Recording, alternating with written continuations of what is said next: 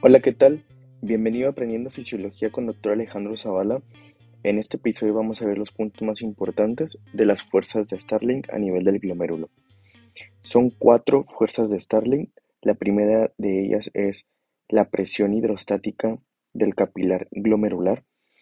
Esta fuerza hace referencia a la sangre que se encuentra en el interior de los capilares glomerulares y esta es una fuerza que favorece a que se lleve a cabo la filtración.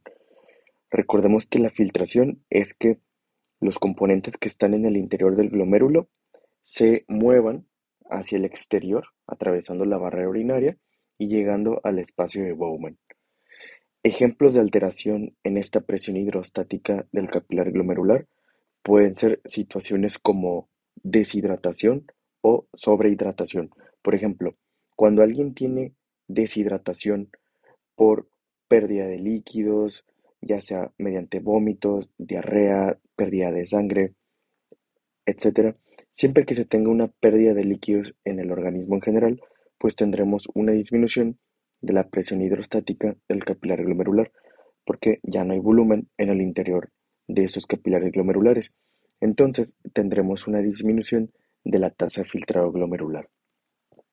Caso contrario, cuando una persona está en un estado de sobrehidratación, ya sea porque consumió muchos líquidos vía oral o se le puso una cantidad excesiva de suero intravenoso, en estas situaciones, como hay un exceso de volumen en el sistema circulatorio, tendremos incrementada la presión hidrostática del capilar glomerular, es decir, la cantidad de sangre o volumen que está en el interior del capilar glomerular. Y en esa situación tendremos un incremento de la tasa de filtrado glomerular, ya que esta fuerza, recordemos, que propicia a que se lleve a cabo la filtración glomerular. La siguiente fuerza de Starling de la que vamos a hablar es la presión oncótica del capilar glomerular. Esta hace referencia a las proteínas que se encuentran en el interior de los capilares glomerulares. Recordemos que las proteínas normalmente lo que hacen es como mantener el agua o mantener el volumen en el compartimento en donde ellas están. Entonces, esta fuerza podemos decir que se opone a la filtración, ya que esta fuerza o lo que en realidad está haciendo es que las proteínas mantienen a la sangre en el interior de los capilares glomerulares. Recordemos que las proteínas normalmente a nivel del el glomérulo renal no se pueden filtrar, así que no pueden atravesar la barrera urinaria y no podrían encontrarse en el espacio de Bowman. La siguiente fuerza de la que vamos a hablar es la presión hidrostática del espacio de Bowman. Este es el volumen líquido que está en el espacio de Bowman, es decir, el espacio que está por fuera del glomérulo. Esta presión normalmente se opone a el filtrado glomerular, ya que está por fuera del glomérulo. La siguiente fuerza de la que vamos a hablar es la presión oncótica del espacio de Bowman. Esto corresponde a las proteínas que hay en el espacio de Bowman. Sin embargo, hay que recordar que en personas sanas normalmente no hay una filtración de proteínas, entonces la presión oncótica del espacio de Bowman por lo general es de cero. Normalmente no hay proteínas en este espacio de Bowman. Esto ha sido la definición de cada una de las fuerzas de Starling y entenderlas tiene una gran relevancia ya que pueden presentarnos situaciones y tenemos que indicar qué es lo que está alterado principalmente. Por ejemplo, si nos ponen un paciente que tenga lastimada la barrera urinaria y nos comentan que tiene una filtración de proteínas, podemos decir que hay un aumento de la presión oncótica del espacio de Bowman. Es decir, hay proteínas en el espacio de Bowman. Este es un dato importante porque normalmente no hay. U otro ejemplo, como vimos anteriormente, es que una pérdida de volumen en el organismo, disminuye la presión hidrostática del capilar glomerular o situaciones donde aumenta el volumen circulatorio, tendríamos un aumento de la presión hidrostática del capilar glomerular.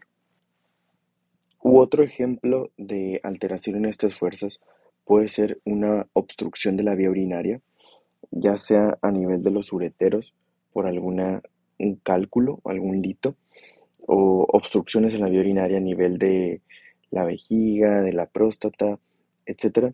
Siempre que haya una obstrucción urinaria, tendremos que va a haber un incremento de la presión hidrostática del espacio de Bowman, porque hay más volumen en todo, o está estancado el volumen en el interior de los túbulos de la nefrona y también en el espacio de Bowman.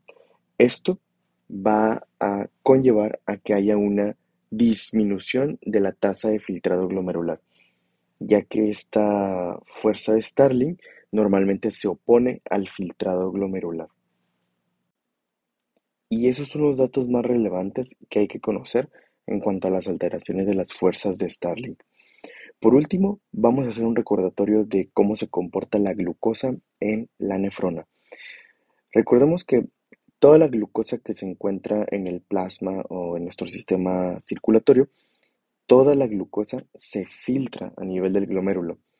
Esto quiere decir que atraviesa a la barrera urinaria y la glucosa se localiza ahora en el espacio Bowman y en el túbulo contorneado proximal.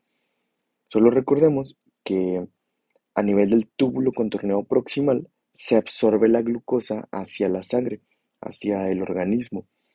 Esto principalmente mediante el transportador SGLT2, que es el transporte de sodio-glucosa.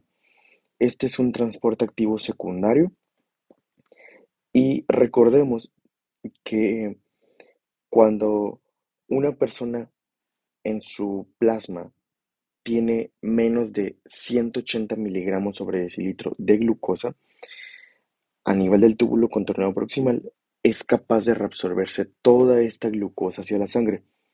Sin embargo, cuando un paciente o una persona tiene en su sangre más de 180 miligramos sobre decilitro, ya hay ciertas cantidades de glucosa que no son capaces de reabsorberse.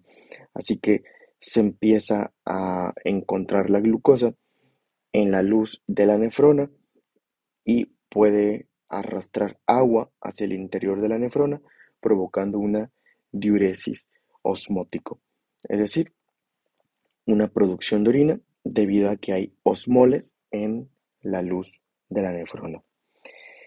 Y algo importante que hay que decir es que existen unos medicamentos que bloquean al SGLT2.